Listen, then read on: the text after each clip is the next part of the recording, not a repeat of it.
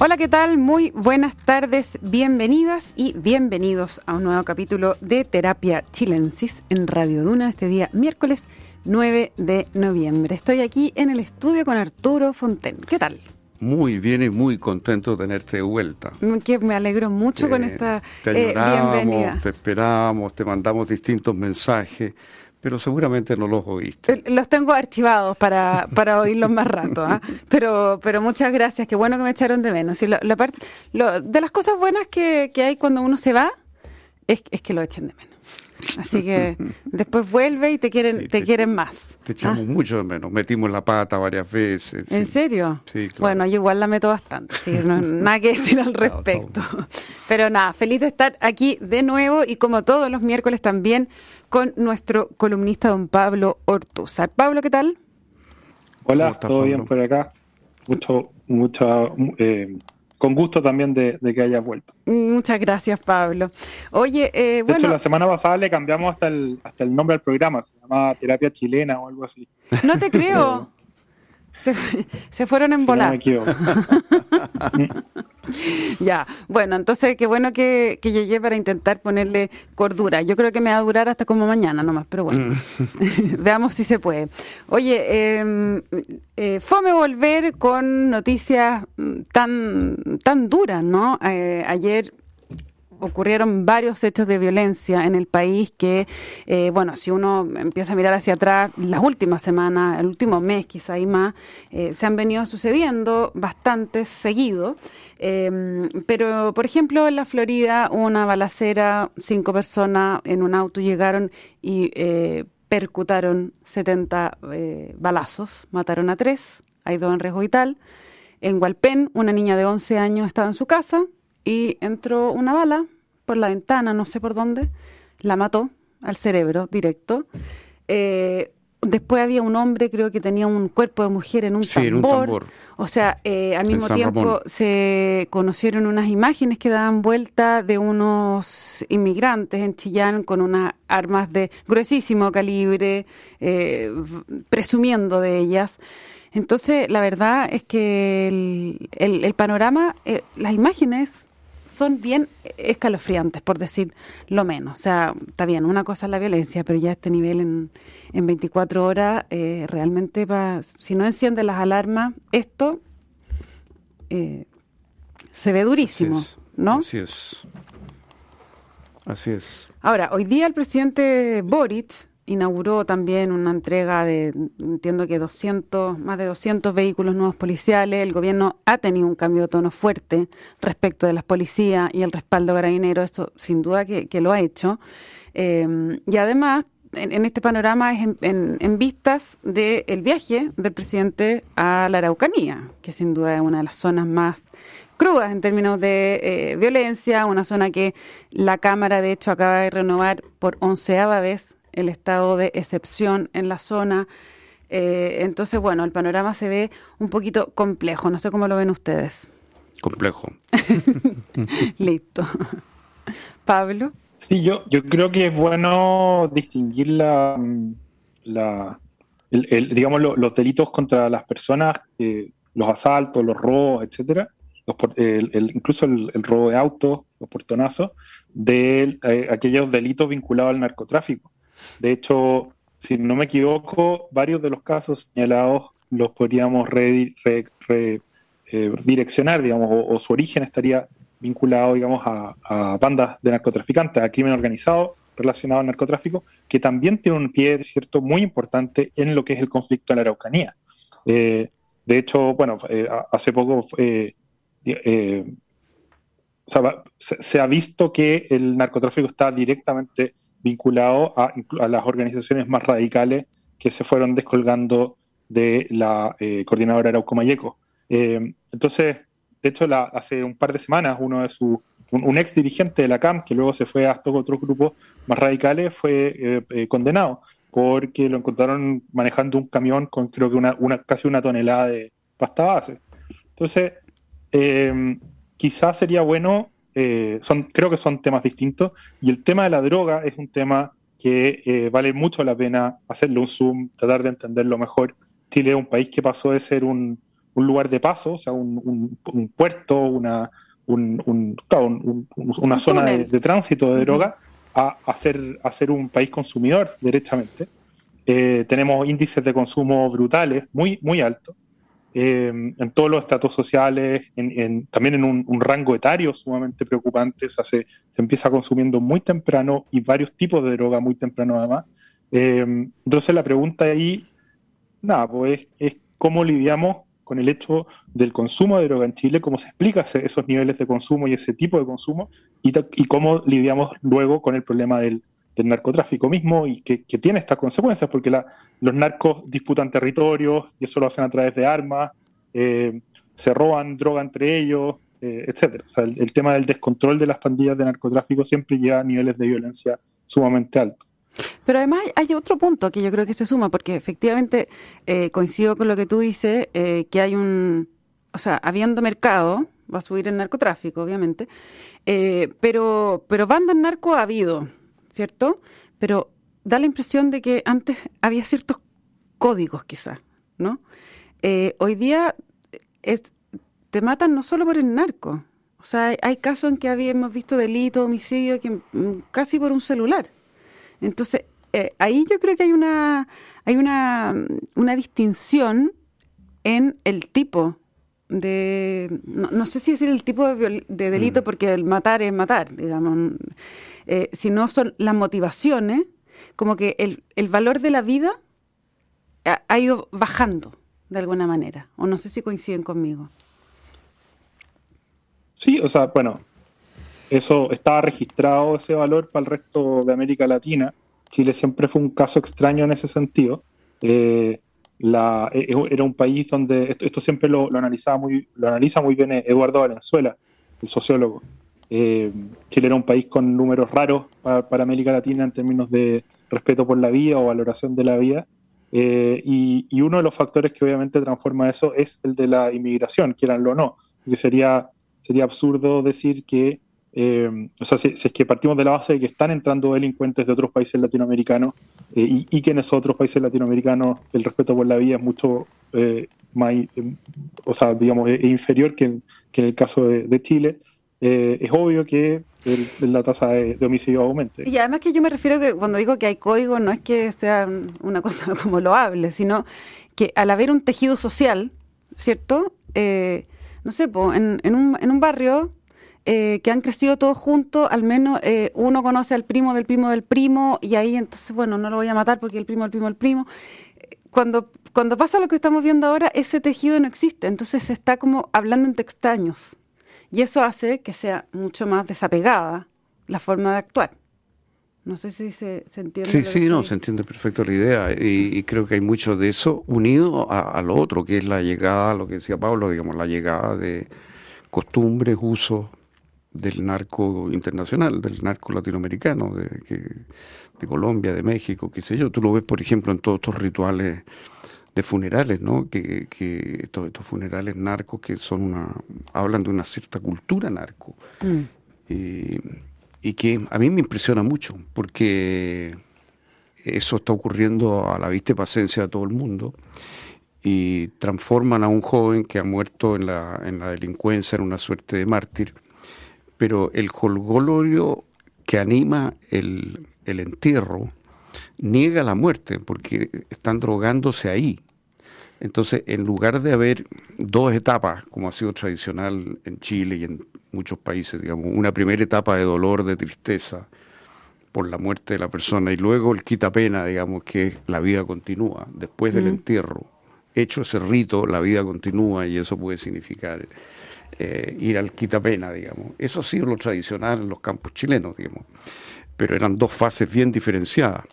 Ahora la primera fase se borra, se transforma en un festival, en un carnaval, en la cual se durante el cual se consume droga directamente. El video de la muerte de un niño que era como de 14 años, están todos tirándose unas líneas de tusi arriba del muerto. Arriba del cajón, con, claro, con las pistolas y no, impresionante. Entonces eso es como negar la muerte, o sea, es, es la droga como como manera de, de, como escapismo, ¿no? Y esta frase que ponen vuela alto, ¿te fijas? Eh, la música, la fiesta. Ahora, vuela alto yo lo he escuchado hasta las misas más conservadoras, Arturo. Déjame decirte. Sí, pero, pero en ellos tiene un, tiene un sentido de volar eh, con la droga, ¿no? ¿Te fijas? Eh, entonces, y la música, el baile, todo eso tiene que ver con una especie de negación de la muerte.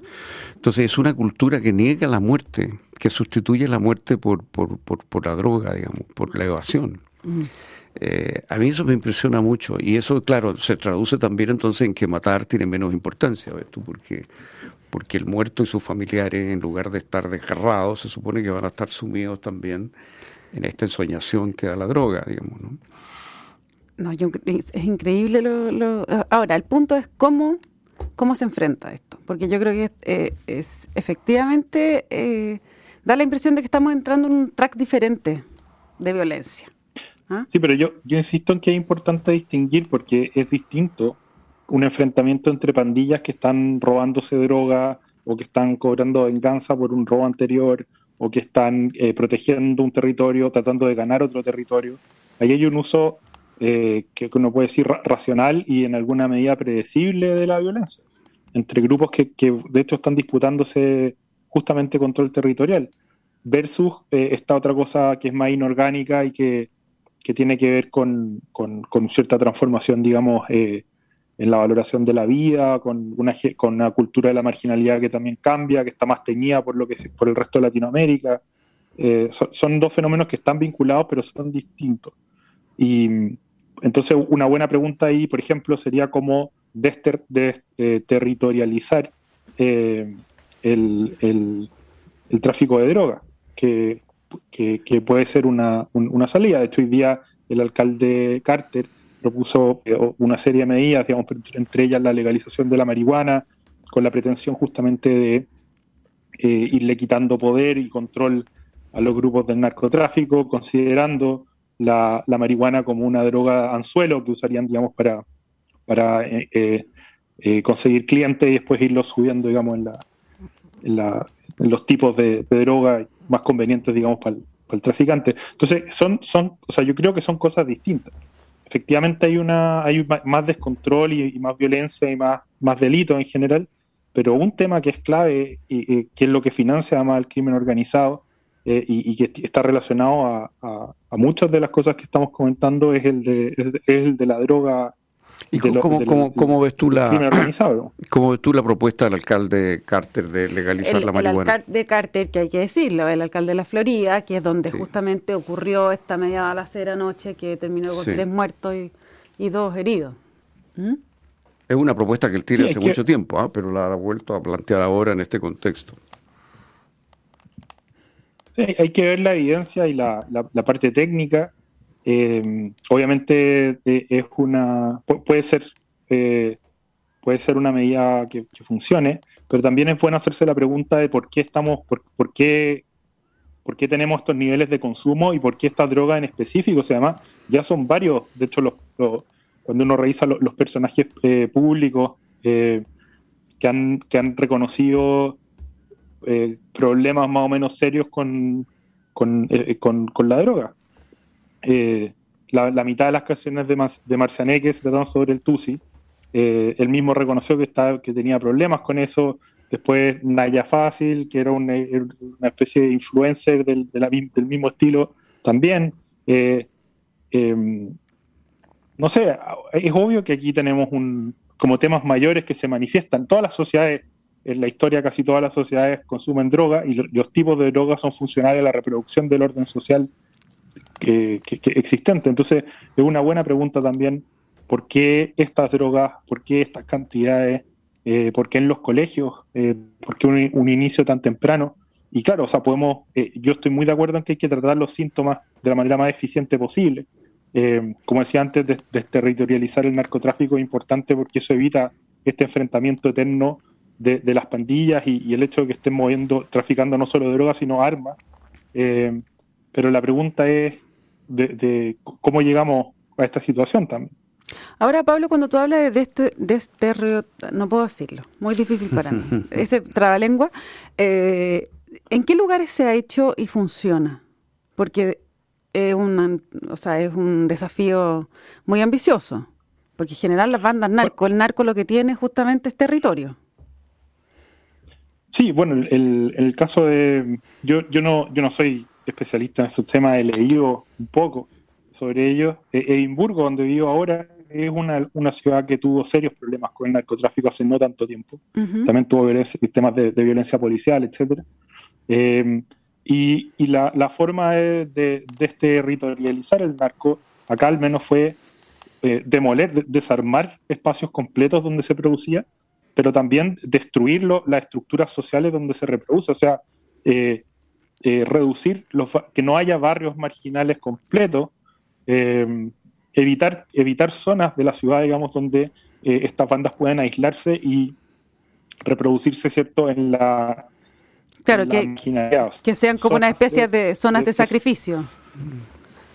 Sí, o sea, los guetos, porque, porque esas son las zonas que el narco controla y donde recluta a los soldados, etcétera, etcétera. Entonces, cuando, cuando esas estructuras sociales se disuelven, se destruyen, efectivamente que el, el, tráfico cambia de naturaleza.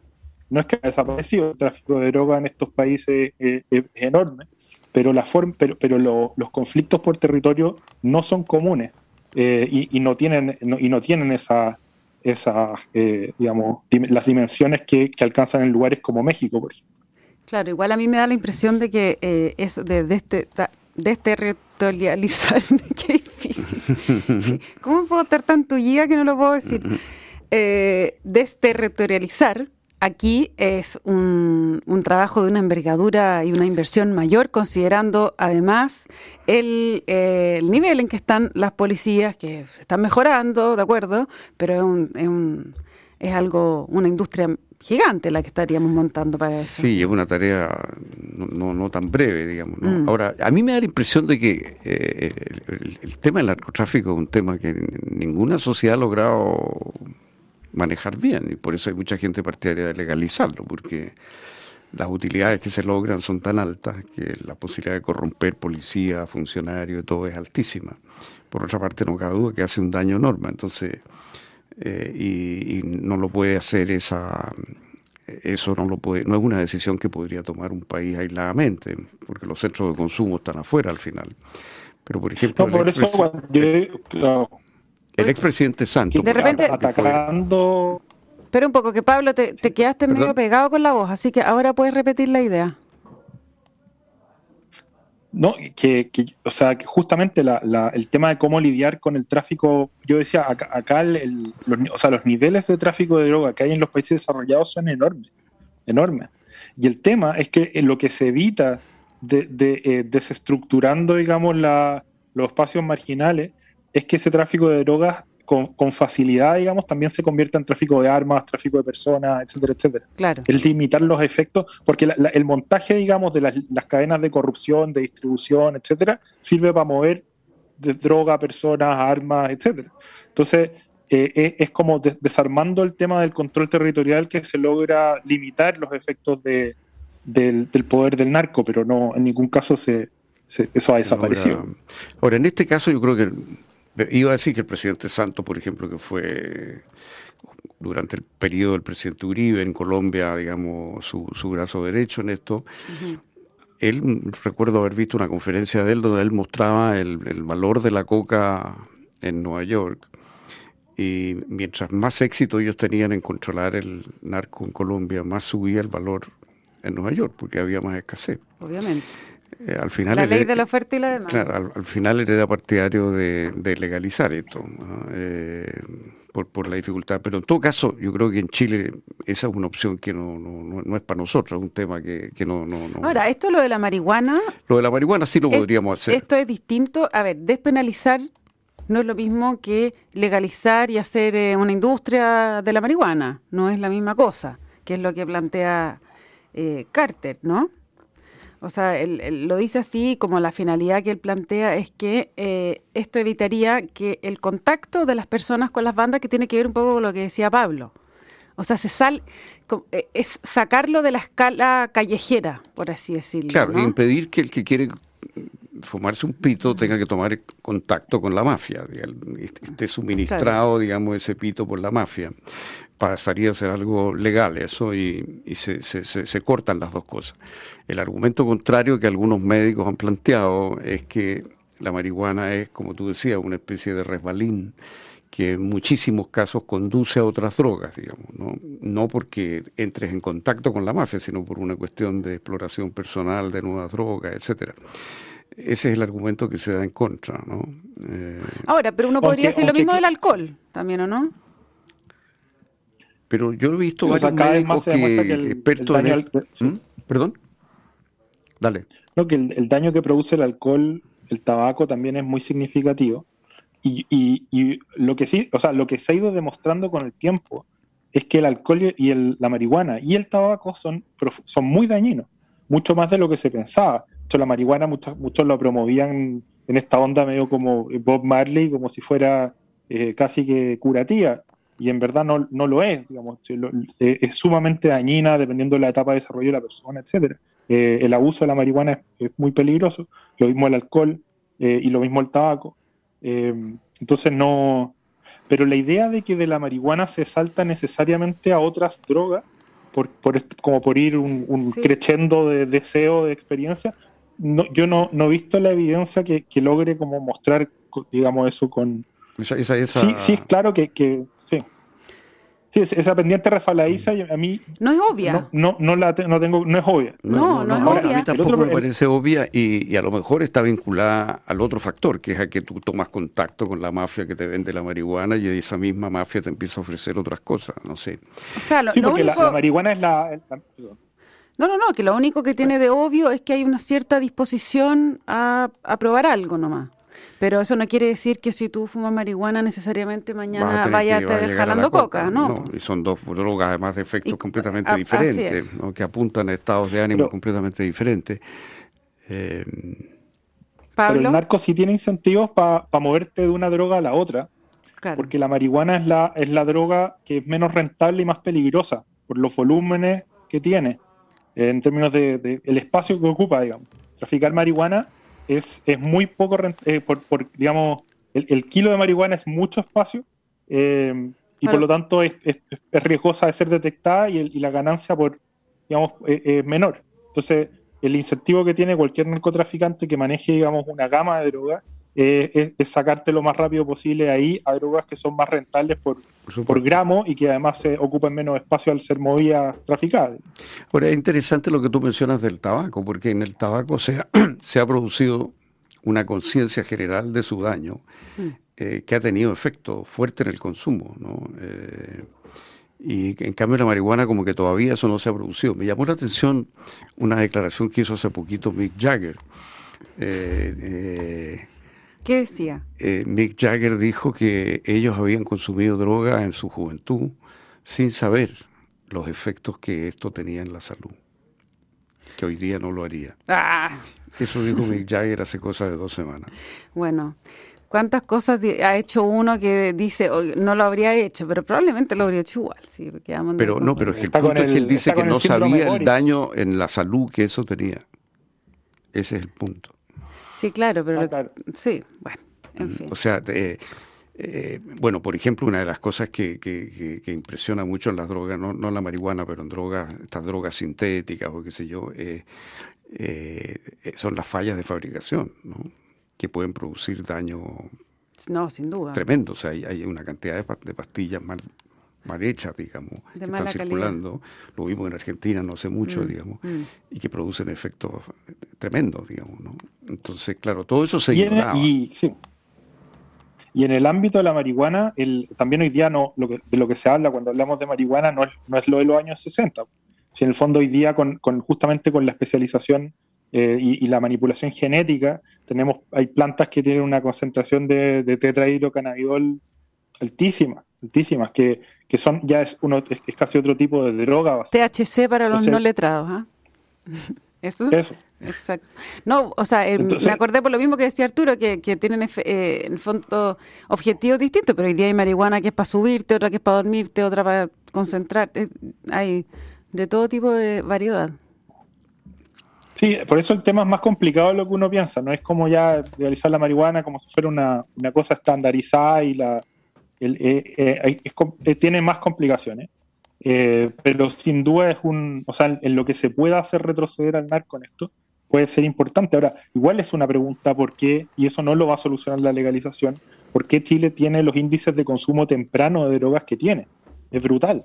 Eh, entonces, a menos que el resto de los países de Latinoamérica no esté, no tenga buenos datos, digamos, y nosotros somos los únicos que logramos detectarlo, eh, el, consumo de droga en, niños en Chile es el más alto de Latinoamérica. Sí, y es muy, muy alto, e incluso de, derivados de la coca empieza a ser bastante alto a los 16 años, 17 años.